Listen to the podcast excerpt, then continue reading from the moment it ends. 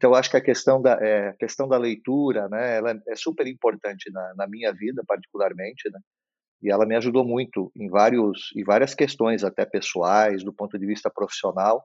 Eu tenho clareza de que ler sempre foi parte não só importante do ponto de vista para mim, como pelo prazer pessoal da leitura, mas também como um, uma grande fonte de enriquecimento profissional.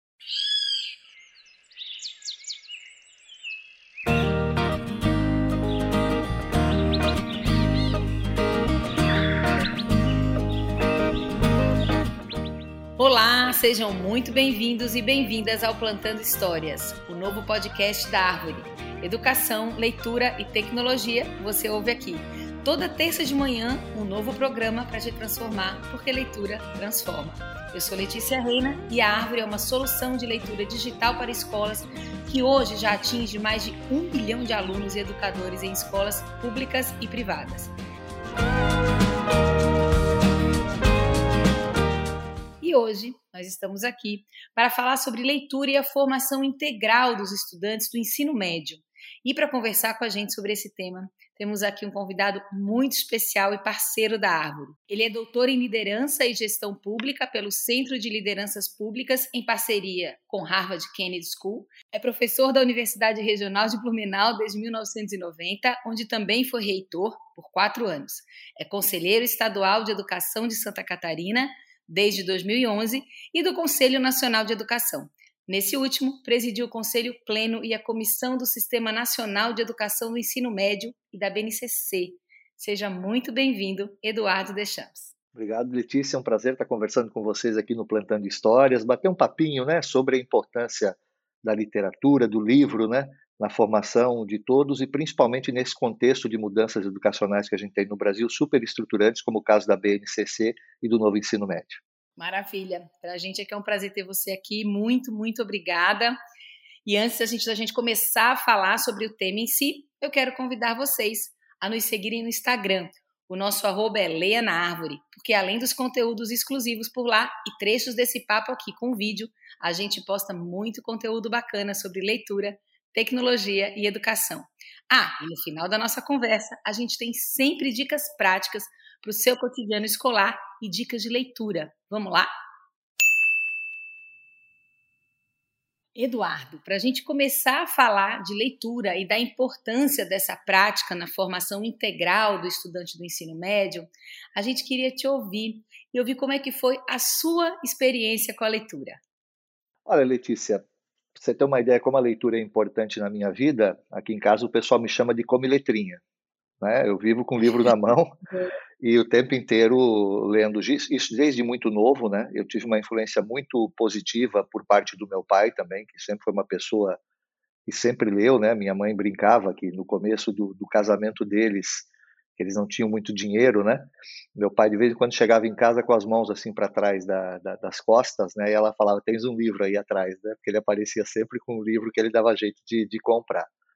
Então, acho que a que questão da, é, questão da leitura, né? Ela é super importante na, na minha vida, particularmente, né? E ela me ajudou muito em vários em várias questões, até pessoais, do ponto de vista profissional. Eu tenho clareza de que ler sempre foi parte não só importante do ponto de vista para mim, como pelo prazer pessoal da leitura, mas também como um, uma grande fonte de enriquecimento profissional. Né? Então eu vivo com rodeado de livros, né? apesar de não ter muitos livros em casa, porque eu faço questão também de fazer os livros girarem. Né? Então eu acabo guardando alguns livros que são mais essenciais, mas na medida do possível procuro sempre distribuir os livros para que outras pessoas também possam é, fazer parte dos mundos né, que, que a gente acaba é, é, entrando a partir da leitura que a gente realiza. Nossa, muito legal essa ideia de, de compartilhar os livros, assim, né, para que eles rodem, né?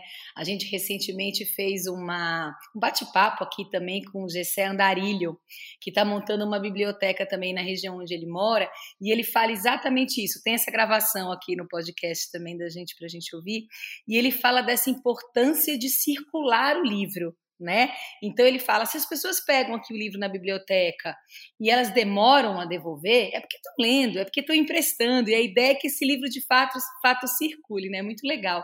E você lembra, Eduardo, assim, quando você estava começando ali, essa história afetiva dos teus pais é muito bonita, essa imagem, assim, né? De mesmo com talvez dificuldades financeiras, o livro era um presente muito simbólico, muito lindo isso. Você lembra alguma leitura que tenha te marcado, assim, que te despertou e falou: nossa, descobri que gosto, algum gênero que você tenha gostado mais, assim? Então, Letícia, é bem interessante porque parece uma coisa infantil, mas ajudou muito para mim na época a, a, tomar gosto por isso, né? Meu pai, como a gente morava numa cidade do interior, nem sempre tinha acesso a, a, a boas livrarias, apesar de na cidade onde eu nasci, que é Blumenau, ter naquela época uma livraria muito muito importante, né? Mas nem sempre chegava, né? Naquela época era mais difícil chegar ao interior determinadas publicações. E meu pai acabou comprando muitos livros através de reembolso postal.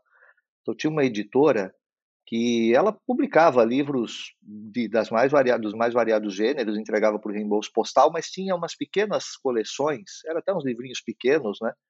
Que eram normalmente livros é, é, de mistério, sabe, livros de ação, livros de ficção científica, que eram séries, né? E aí é, o meu pai ele comprava para ele algumas séries, né, mais adultas, mas tinha a, a parte infanto-juvenil, né? E eu acabei acessando esses livros, né? Eram, se não me engano, detetives, a turma do posto 4, se não me engano era isso, eu nunca mais achei, né? E aí era uma série de um grupo de, de, de jovens, crianças, tal, faziam investigação. Na época, o posto 4 lá de Copacabana, né? Na época, um pouco isso. Isso acabou me marcando porque era uma leitura muito fácil e, e, e ajudou. Eu, eu, comecei a ler muito cedo isso, né? E ajudou a, a, a, tomar o gosto por isso, sabe? A gerar uma certa afluência do ponto de vista de leitura. Junto com isso, a Abril Cultural naquela época, isso eu estou falando década de 70, né? Esses dias até procurei na internet, até achei, mas está caro para comprar, mas de qualquer maneira, de repente eu vou fazer essa aquisição porque só tem é, é, versões antigas, né, de colecionador. Tinha uma, uma, uma, coleção da Abril Cultural que eram clássicos da literatura que eram adaptados. Eles não eram necessariamente os clássicos na íntegra, eram adaptados para público infanto-juvenil. Né? Então tinha A Ilha do Tesouro, O Conde de Monte Cristo e assim por diante. Lógico, não eram as versões originais, tinha uma adaptação para fazer essa adaptação para leitura e eu confesso para ti que o Conde de Monte Cristo naquela época me deixou muito marcado, assim, sabe? Foi uma leitura do Dumas, né? Foi uma leitura que me, me, me, me interessou muito. Então, essas pequenas coisas é que foram construindo esse hábito de leitura, depois hábito de leitura também de revistas, né? eu, eu, é aquela brincadeira, né? Eu me chamo de como letrinha porque parou na minha mão, eu estou lendo. Não importa se é no formato que for, revista, livro, internet, é, iPad, celular, o que, o que puder, eu estou tô, tô, tô, fazendo a leitura e é, é muito bacana, né? Então, acho que o começo vai muito disso, né? Agora, depois disso, Letícia, foram tantos livros assim importantes, né, que, que, que, que me marcaram, mas tem um particularmente que eu até fazia recomendação. É, é um livro de um jornalista é, britânico, se não me engano, chamado Cal Honoré, chamado Devagar. E ele é um livro bacana. Vou contar até a, a, o porquê que me captou na época para fazer a leitura, porque a gente vive. Eu, eu sempre fui muito ativo, né? Como eu, eu já desde a época do, do, nível médio eu estudava de manhã, à tarde e à noite, porque eu fiz é, junto com o nível médio regular o técnico em contabilidade, então eu nunca parei, né? Então sempre tive uma vida muito ativa, muita coisa para fazer. E depois eu descobri que o meu filho tem TDAH, eu também tenho, então eu sou super ativo, né? E, e então nessa nessa pressa eu, eu descobri esse livro que chama Devagar, que é muito bacana porque ele ele, a, a, o mote dele era o seguinte: ele, ele conta essa historinha, né, na abertura do livro, em linhas gerais.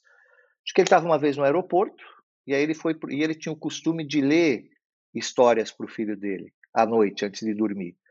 E aí ele estava procurando uma leitura rápida para fazer uma leitura rápida para o filho dele, que ele não queria perder muito tempo lendo a história para o filho. Ele queria terminar o negócio em cinco minutos, dez minutos, né?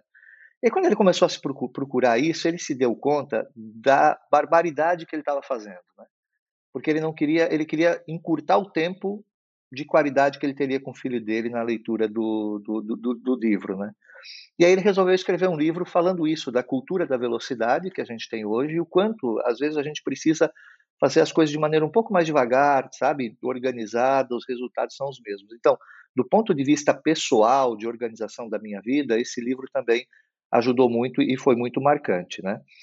É, e aí, a partir daí, tem várias outras, outras, outras, outras obras literárias. Né? Acabei de ler o Ashman em Jerusalém, da Hannah Arendt, que eu não tinha lido ainda, estou com outro dela aqui para fazer a leitura, que são livros assim muito impactantes né? para você construir. Então, livros de história, literatura, livros até bem simples, assim, de, de romances policiais, que quando eu leio para desopilar um pouco a mente, né? Eu acho que fazem parte dessa, dessa estrutura, então é difícil para mim te falar assim um, um livro específico que tenha me marcado mais. Eu diria para ti que esses dois talvez sejam muito marcantes por etapas da minha vida. O do Dumas, O Conde de Monte Cristo, por conta do, do, de que me introduziu mesmo numa leitura um pouco mais aprofundada, ainda que fosse uma adaptação, e o, e o, o do devagar ali, porque foi uma mudança para mim, meio uma revelação do quanto a gente precisa dar valor para coisas pequenas e, e, tentar tirar um pouquinho de velocidade e de aceleração da vida que a gente tem. Não é simples, mas ajuda bastante. Nossa, muito legal. Fala de novo o nome do autor do Devagar, que eu vou anotar aqui para mim. É Cal Honoré. Se eu estiver falando, eu estou mais ou menos falando como é a escrita, né? Talvez tenha uma tá pronúncia ah, um pouquinho diferente, mas é muito legal. Confesso para ti que eu não achei mais ele, não achei mais ele para comprar, porque é, é, na história de ficar. Aliás, é uma coisa importante também do tipo de formação que a gente tem, e é por isso que eu faço o livro rodar, porque na cidade onde eu morava, sempre tinha. A nossa casa sempre pegava enchente num determinado uhum. momento, né? O rio enchia. E a gente, uma vez a gente perdeu muitos livros. Então a gente se desapegou um pouco disso. Não adianta a gente ficar só guardando, porque em algum momento você pode perder. Então é preferível você fazer rodar. E numa dessas mudanças que eu fiz de cidade, assim por diante, esse livro eu acabei perdendo o original dele.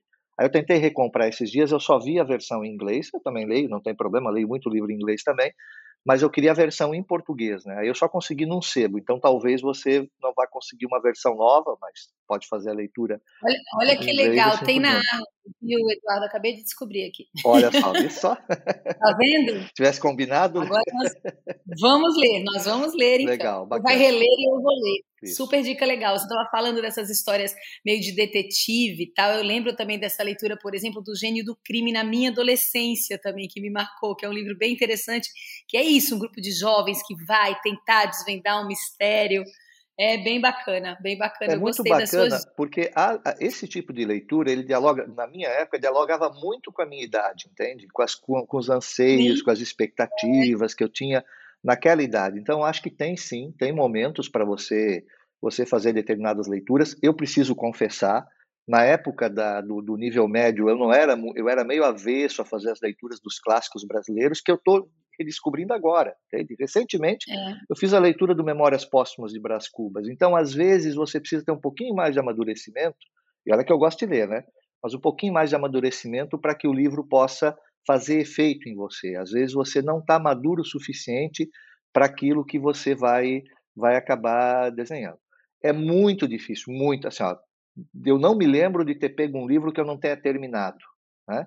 Mas às vezes tem aquele livro que você se arrasta, sabe? Vai se arrastando, vai até que chega um momento. É. Esses tempos atrás eu estava lendo uma, uma coleção do, do, do, do, do contos, né, do Tolstói, Rapaz, tinha um período que aquele negócio se arrastava, assim, eu não conseguia avançar. E teve um momento que não, pegou e foi, foi adiante, né? Depois eu já engatei o Guerra e uhum. Paz dele também, então, coisas assim maravilhosas que você vai descobrindo, mas não são leituras simples, né?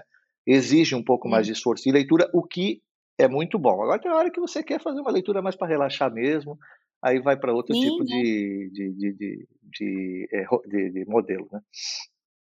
Exato, é. E a gente falando aqui de aluno de, de ensino médio, você falando das suas leituras no médio, eu acho que essa questão de você ler na juventude certos livros que talvez adulto você coloca um outro significado nele, eu acho que tem muito a ver com o tipo de mediação que você faz na época do ensino médio, com a sua intencionalidade pedagógica, como é que o professor conduz isso, né, dentro de sala de aula e como é que vai fazendo esse eh, despertar de interesse para isso.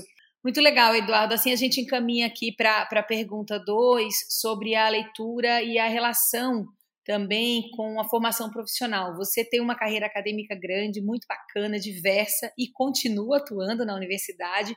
E como é que você enxerga o impacto da tua formação leitora na tua vida profissional?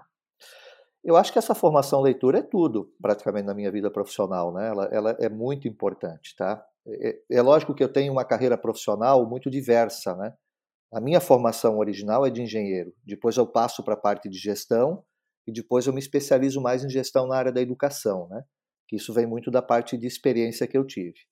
Então, a parte da, da, da, engenharia, que foi por onde eu começo a questão da, da, da, leitura, né, eu faço leituras muito mais técnicas, obviamente, né, em que pese eu já entremear, mas aí não do ponto de vista profissional, já entremear com essas leituras técnicas, outras leituras mais de lazer ou mais de conhecimento mais geral, né, como principalmente livros relacionados à parte de história, né, é, ou mesmo leituras, como a gente já falou, de romances policiais ou assim por diante, mais do ponto de vista de lazer. Alguma coisa de literatura, literatura clássica também já passando. A parte de gestão, eu não, eu não faço uma formação específica do ponto de vista formal, em que pese eu ter, né, como você já colocou, a formação de liderança e gestão pública, a questão também da, de empreendedorismo na engenharia, que eu tenho uma especialização. Aí eu faço leituras muito mais específicas sobre elas, mas complemento com muita leitura adicional, para além daquilo que eu tenho na, na parte formal, com é, conhecimentos adicionais que eu adquiro através de vários tipos de fontes de leitura, que são desde livros até também revistas, periódicos e assim por diante.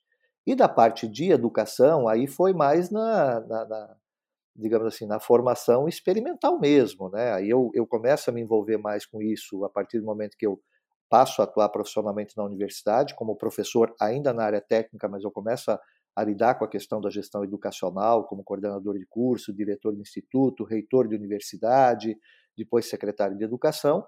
E aí eu faço muitas leituras complementares também, a partir de várias referências que eu, ao longo da minha, da minha carreira, vou identificando. Então, o tempo inteiro é um processo de leitura contínua, né? ou seja, a minha formação vem muito disso. E eu, é, em que pese ter a capacidade de poder absorver muitos conhecimentos a partir das conversas, né, de outras formas de, de relacionamento, da observação do que é, pessoas de referência fazem né, no, no momento da fazer a gestão educacional, por exemplo, mas sem dúvida alguma, se não tivesse todo o trabalho e o background que eu recebo a partir da, da leitura, eu não, não, não conseguiria avançar, porque é sempre aquela história, né? Você identifica um problema, não tem as ferramentas de solução para aquele problema naquele momento, você vai buscar referências, e as referências sempre são referências importantes e referências mais maduras, inclusive, estão dispostas nos livros. Né? Agora, sempre permeando com leituras adicionais também, né? É, relacionadas a outros aspectos, porque a, a, a, formação ou a atuação profissional que a gente tem, ela não deve se limitar apenas a você ter acesso a fontes de informação específicas da sua área. É importante que você abra a cabeça, porque a solução de problemas no mundo elas são interdisciplinares, os problemas são complexos. Não adianta eu imaginar com as ferramentas da área de engenharia elétrica, de física, de matemática, né?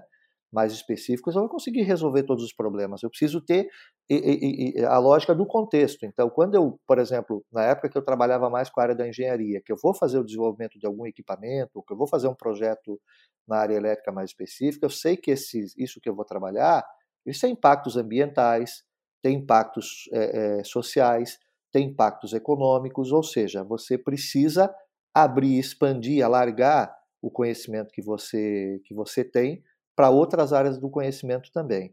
E aí, como eu trabalho com empreendedorismo né, na, na, universidade, eu trabalho com desenvolvimento de projetos com os meus estudantes, é um dos pontos chaves para eles. Amigo, você tem que sair da sua área, porque senão você não vai, vai ficar muito limitado. Você precisa conhecer outras áreas para que você consiga pensar fora da caixa e consiga dar soluções muito mais diversas e inovadoras para os problemas que você vai enfrentar.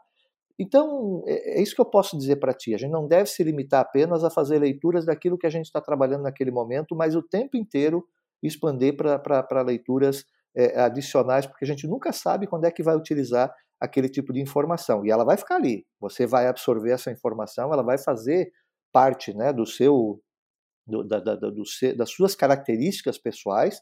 Em algum momento elas vêm à tona. Por vários, várias vezes, assim, é, é, eu, eu enfrentar um determinado problema e vinha assim, puxa, mas lá naquele naquele livro eu li sobre isso e é uma coisa muito legal que dá para dá aplicar aqui, né? E fora, obviamente, as leituras mais gerais que você pode fazer, né?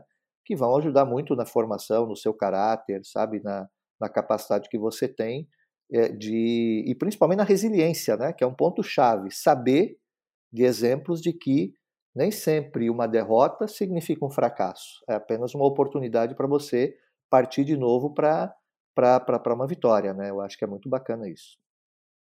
Nossa, muito legal esse ponto que você traz, né?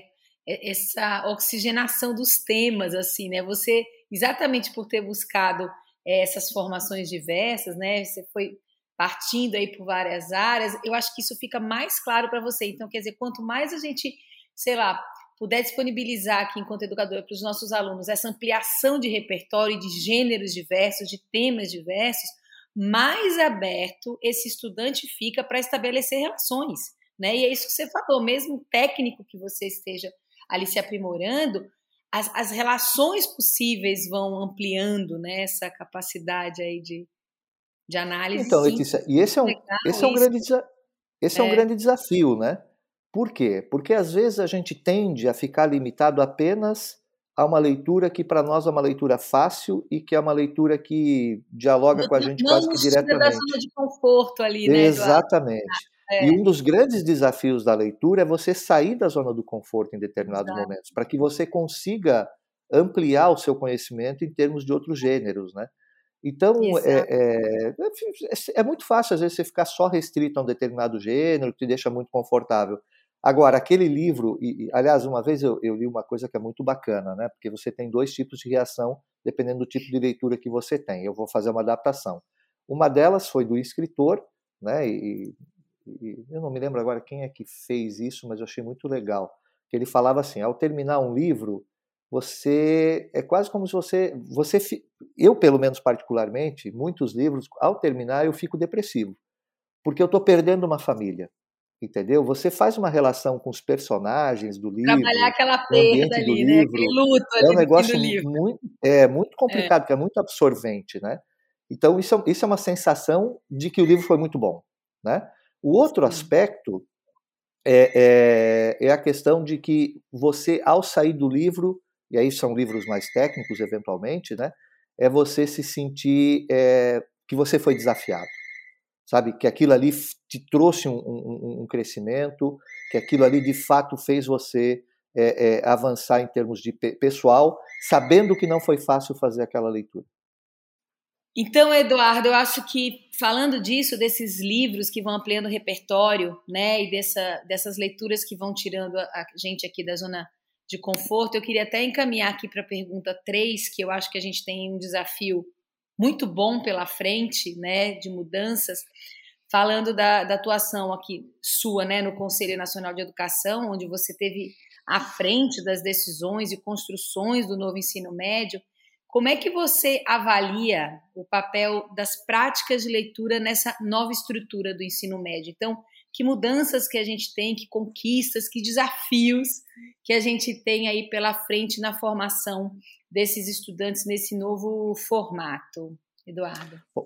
Bom, primeiro, Letícia, eu acho que a gente tem que imaginar que a gente tem um outro documento super importante que não dialoga apenas com o ensino médio, mas dialoga com a educação de maneira geral, com a educação básica, que é a BNCC. Sim. A BNCC não é a reforma do ensino médio, a reforma do ensino médio é mais ampla, onde Sim. a BNCC faz parte. Mas o, o, o importante é a gente registrar que a BNCC ela, ao trabalhar as competências gerais da educação básica, as 10 competências que estão muito focadas né, no aprender a fazer, aprender a ser, aprender a conhecer, sabe? Uhum. É, e, e, aprender a conviver, que são as quatro, né, os quatro pilares do Delors. Sim. Eu acho que ela, ela traz muito da necessidade do desenvolvimento de habilidades leitoras por parte do aluno. Isso é muito explícito dentro da BNCC, inclusive com progressão para isso acontecer. E, ao mesmo tempo, ao ampliar as competências gerais, todas o, o, conjunto de competências que o estudante precisa desenvolver, eu, eu particularmente não vejo como ele consiga desenvolver todas aquelas ali sem ter em algum momento a questão da leitura é, como sendo um referencial importante para isso acontecer, porque ele não vai conseguir desenvolver todas aquelas competências apenas se limitando ao ambiente de convivência onde ele tiver, é, ou eventualmente com outras mídias né, de, de, de, de, acesso, e vão ser importantes, obviamente. E, e, não apenas também com relacionamento, digamos, com o professor. Então, acho que a, a leitura ela vai ter um papel fundamental nesse processo. Né? E, obviamente, que para além disso, né, no caso da BNCC, isso é um ponto-chave, eu sempre comento isso com os meus filhos. Você será o melhor redator, o melhor escritor, você fará relatórios melhores quanto mais você lê. Você fará melhores produções textuais quanto mais você lê. E quando a gente observa a necessidade ou os, os impactos que tem, por exemplo, uma nota de redação no acesso ao ensino superior, ou o, o, o, o próprio material que você vai ter redigido para poder fazer uma boa expressão e apresentação dentro do mundo do trabalho, por exemplo, né, para apresentar os resultados do trabalho que você é, desenvolveu, você vai ver o quanto a questão da leitura é fundamental para isso. Para mim é claro, né? Pra, no meu caso em particular, o repertório de, de é, vocabulário, por exemplo, que eu pude desenvolver tanto na língua portuguesa quanto na língua inglesa, né? Por várias vezes eu, eu, eu diria para você assim, eu não sou, eu, eu, eu tenho uma, um bom domínio de língua inglesa, né? tanto de leitura, de escrita ou de, de fala. Não sou um cara que fala super bem, mas sempre fui muito, recebi muitos elogios pela minha fala, exatamente pela capacidade de repertório de utilizar palavras diferentes e não ficar apenas naquele mesmo conjunto de vocabulários normais. Isso vem porque eu também faço muita leitura em língua inglesa, né? Então, isso, isso é importante para que você possa ter uma expressão melhor, para que você, ou seja, comunicação verbal melhor, para que você possa ter uma comunicação escrita melhor. A questão da leitura, ela tem um papel fundamental porque ela vai te dando esse repertório. É por isso que é bacana você sair apenas da sua área e sempre visitar outras áreas, porque o teu vocabulário e o teu repertório vai expandir. Então, só por isso, eu já diria para ti que a questão da leitura no ensino médio vai ser fundamental. Mas, para além disso, a questão da leitura ele, ela, ela vai ter um papel preponderante no novo ensino médio, porque a gente tem o novo ensino médio focado no protagonismo do estudante. E esse protagonismo do estudante vai se traduzir na escola pelo projeto de vida dele. E o projeto de vida não é apenas eu desenhar uma trajetória profissional que eu vou seguir. O projeto de vida, ele começa de maneira geral com o autoconhecimento do estudante depois com a relação desse estudante com o outro, e depois da relação do estudante com o mundo. E aí, não só a partir do autoconhecimento, como dessas outras relações que ele vai ter que construir, você ter referenciais de leitura é, significativos vai ser muito importante. Isso vai ajudar muito a ele a poder fazer essa trajetória e essa trajetória e esse conhecimento, ter os referenciais importantes, sabe? Ter pessoas de liderança com que ele possa olhar para poder é, é, ter como referencial. E isso passa, ele não vai ter acesso a isso apenas por outras mídias é, é, que hoje a gente tem muito disponíveis, né? Ele precisa ter acesso também à, à, à, mídia que é o livro, por exemplo, ou outros, outras fontes de texto, né? Que ele possa fazer a leitura para poder se inspirar. Então, é, é, para o olhar dessa formação mais básica da BNCC, para o olhar da importância da formação é, do projeto de vida para que ele possa fazer as escolhas da trajetória dele dentro do ensino médio, que a partir de agora está muito focado no protagonismo dele. E, finalmente, as leituras que vão estar tá muito relacionadas com os aprofundamentos que ele vai ter que fazer no ensino médio, na parte relacionada às trilhas de aprofundamento, ao itinerário, né? Porque ele vai ter que buscar informações é, novas, diferentes, para poder fazer essa construção.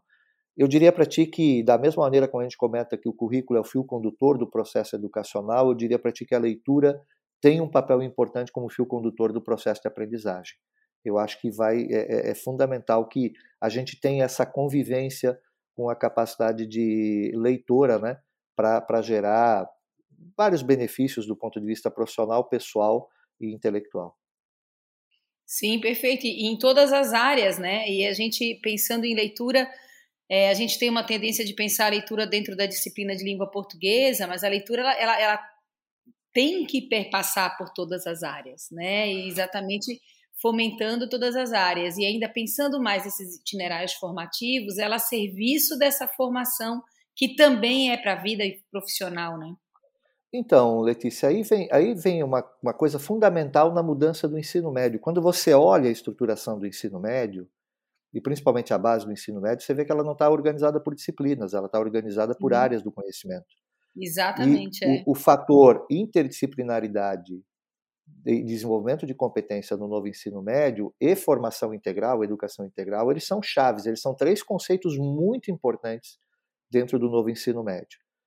E aí é que você falou muito bem, a gente não deve deixar a questão da leitura restrita à língua portuguesa, ou restrita a uma disciplina de literatura, ou restrita a uma outra disciplina que eventualmente vai aparecer, que é a produção textual, que normalmente são as três disciplinas ou componentes curriculares que o pessoal agrega e associa à língua portuguesa leitura, dentro do currículo. Né? Não, é. ele passa por todo mundo. Quer dizer, como é que eu vou fazer um bom, um, um, bom desenvolvimento na área de ciências humanas, que vai lidar com filosofia, sociologia, história e geografia, tem que ter capacidade de ler livros né, e outras fontes de texto, obviamente, que dialoguem com essa área. Tá? Então, a gente tem que sair da lógica de que leitura é apenas literatura. Leitura é muito mais do que isso. Né? Muito né? mais. A leitura ela vai, vai lidar com outras coisas. Como é que eu vou trabalhar com questões da área de ciências da natureza, de biologia, física e química, sem ter essa capacidade de fazer leitura. E o que mais me preocupa, Letícia, hoje, é porque, é, pela, pela, pelo tipo de sociedade que a gente construiu,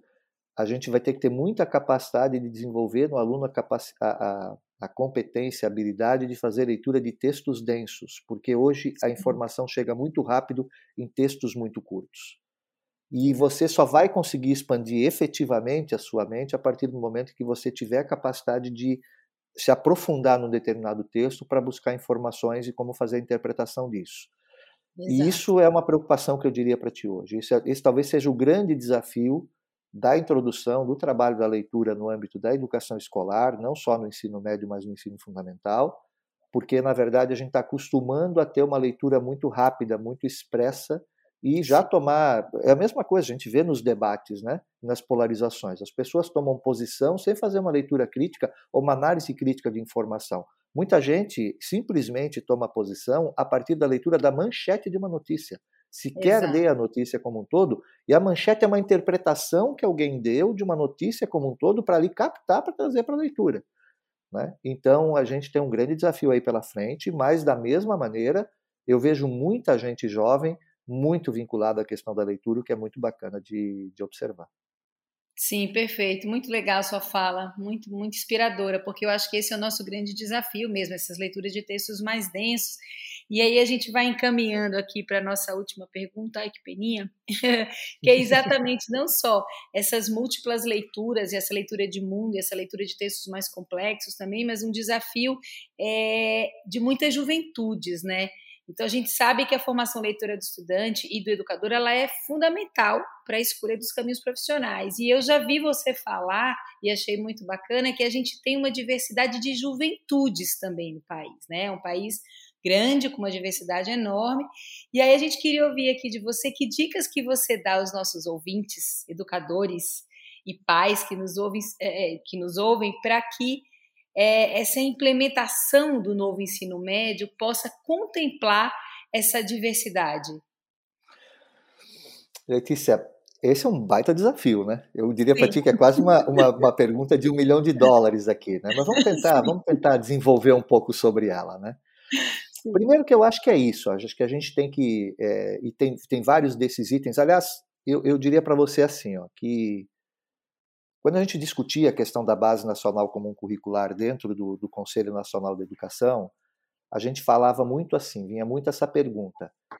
A base, ela, ela tem um contexto de, de dialogar com a nação, de dialogar com o projeto de país que a gente tem, que a gente quer, tá? É, e aí vou dar um exemplo que sempre aparecia lá. A Austrália, por exemplo, ela está na Oceania, colonizada basicamente por é, britânicos, né? que na verdade, inclusive, eram é, presos, né? Degregado, degredados da, da, da, da Inglaterra que iam para a Austrália. E quando ela fez a discussão da base, lógico que eles têm um povo aborígene muito importante lá, mas quando eles fizeram a discussão da base, da, do currículo comum do, do, do, da, da, da Austrália, eles chegaram à conclusão que a Austrália é um país asiático. Ele é um país que tem uma relação muito forte com o entorno dela, que são os asiáticos. Então ela muda a lógica dela de país europeu para um país asiático, multicultural e assim por diante.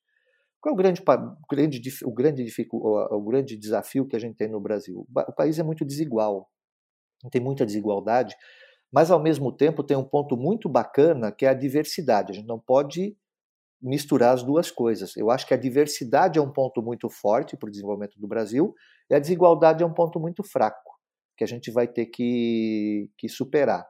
E eu só vou superar a desigualdade no Brasil. Só que, infelizmente, a desigualdade que a gente tem no Brasil dialoga com a diversidade que a gente tem. Né? Ou seja, muito da desigualdade no Brasil se dá por eu não reconhecer no outro, no diverso, uma pessoa importante e relevante também no processo. Então a gente faz uma distinção de castas que tem muito a ver com essa questão da diversidade e que não se você não é parecido comigo, você está numa outra situação. E muitas vezes essa desigualdade se reflete por conta disso. Então, o grande desafio que a gente vai ter na questão do ensino médio e na educação de maneira geral, e esse era o desafio da BNCC, é como é que a gente potencializa a diversidade brasileira, que é um ponto importante no mundo de hoje, é para que ele possa superar a desigualdade que a gente tem. Né? Então, esse é um diálogo que a gente vai ter que construir dentro do ensino médio, e o ensino médio, ao não vir organizado da maneira tradicional, ele vai permitir que a gente consiga interagir com várias é, diversidades, e principalmente a diversidade das juventudes, né? porque a gente tem uma população muito diversa, as juventudes são diversas né? no, no, no Brasil, não só no Brasil, no mundo, mas no Brasil em particular também, e a gente vai ter que dialogar com isso, com as diversidades regionais, com as diversidades culturais, com as diversidades étnicas, com as diversidades é, religiosas, sabe? Com todo, com as diversidades de gênero que a gente tem, ou seja, com todos esses itens que são itens que aparecem muito fortemente no caso do ensino médio. Porque é nas juventudes que começa essa distinção mais clara, né? Porque, como dizia o governador com quem eu trabalhei aqui em Santa Catarina, o Raimundo Colombo, ele dizia assim: isso vale muito para o ensino fundamental. A escola é o lugar onde a gente nivela todo mundo. A escola é o espaço onde, quando você entra, ninguém é diferente de ninguém. Só que, infelizmente, a gente vai construindo muitas diferenças e desigualdades ao longo do processo, porque à medida que as crianças e os jovens vão descobrindo a diversidade cultural, a diversidade religiosa, a diversidade pessoal que eles têm, às vezes eles começam a fazer as distinções e as desigualdades podem florescer. Então é importante que a gente traga isso para dentro do processo do ensino médio, que a gente construa isso, e aí, para mim, não tem saída. A questão da leitura é dali que eu vou conseguir é, é, vencer diversas questões. Né? Eu sei que tem no finalzinho aí a recomendação de livro, mas já vou falar dele porque eu acho que é um exemplo bacana. Eu estou lendo o Tortarado, do Itamar Vieira Júnior, que é a história. Legal. Pode me dar duas... essa dica aí, maravilhoso. Então, que é a história de duas meninas que são filhas de escravos. Entendeu? Elas não são escravas, mas elas são filhas ou netas ou descendentes de escravos, então tem toda uma relação aqui, inclusive étnica. Cara, eu sou de Santa Catarina, né? Eu sou branco, homem, sabe? Ou seja, é, é, é, tem toda uma, uma, uma relação. É importante para mim conhecer o outro, gerar empatia, conhecer qual é a diversidade que existe. Ou seja, você abrir o espaço e os horizontes a partir da leitura para coisas diferentes ela é importante para você passar a gerar essa empatia gerar o respeito que você precisa ter com o outro. E ao gerar esse respeito com o outro, a gente consegue construir uma sociedade que vai utilizar todos os potenciais, sabe, criativos, de energia, que às vezes a gente acaba desperdiçando porque a gente quer separar quem não é exatamente igual a gente. Lidar com a diversidade é uma coisa super importante para a gente poder crescer como nação. Que potente sua fala, fiquei emocionada aqui, muito bonito, muito bonita mesmo sua fala, muito legal, muito inspiradora. E já emendou com a dica do livro aqui, que seria esse nosso próximo quadro aqui. Então fica a dica aqui do Eduardo. Quer falar de novo? E assim a gente reforça bastante. Vamos, lógico, né? Estou lendo, inclusive, é, foi vencedor dos prêmios Oceanos e Jabuti, né? O Torto Arado do Itamar Vieira Júnior. E aliás, é um livro que eu não tinha olhado, né? Ele até está aparecendo bem agora nas listas de mais vendidos, né? Sim, é, eu não tinha olhado para ele, mas foi muito bacana porque. E aí tem aquela história, né? Eu sou rato de livraria também, né? Mas qualquer uma. Então a gente tem aqui em Jurerê uma livraria pequenininha, né? Na verdade era uma banca que foi se tornando uma livraria. Um dia eu cheguei lá conversando com, com o dono e tal, ele falou: ah, cara, esse livro aqui é muito bacana, você não quer experimentar? ótimo, vamos pegar aqui. De fato, eu estou gostando, não terminei de ler ele ainda, mas estou realmente gostando e eu, eu vou fazer essa dica. Sem ter terminado de ler, só o começo já me deixou muito inspirado em termos da leitura do, do, do livro, né? Para poder fazer essa indicação para cada um de vocês aí. Sim, maravilhoso, muito obrigada. Os comentários que a gente tem escutado desse livro eu também ainda não comecei a ler, mas é que é exatamente sobre isso. Assim, o começo dele é extremamente bom, impactante. O Vitor, que está aqui com a gente também, nesse, na toda a produção do, do, do, podcast, ele, ele falou que é um dos começos de livro mais impactantes que ele já leu. Muito obrigada, Eduardo. A sua fala é muito bonita, muito potente. Muito obrigada por estar aqui com a gente. A gente está aqui chegando aqui no finalzinho do programa. Quero agradecer aqui mais uma vez a presença de vocês. Eduardo, muito obrigada. É, eu que agradeço, né? É um prazer conversar. A, a conversa foi muito, muito agradável, né? E, e, e, é muito legal a gente poder conversar um pouco sobre esses aspectos que são tão importantes para a vida da gente. Né? Obrigado mesmo de coração pela, pela oportunidade de poder dialogar com vocês sobre uma coisa que é uma paixão minha, que é a leitura. Maravilhoso. A gente vai continuar esse papo em breve e faremos outras ações aqui juntos, com certeza. E a gente pede a você que nos ouve que nos ajude a chegar em mais pessoas e compartilhe esse programa com seus amigos, com seus colegas. Semana que vem, o Plantando Histórias está de volta. Educação, leitura e tecnologia, você ouve aqui. Toda terça de manhã, um novo programa para te transformar, porque leitura transforma. Até a próxima.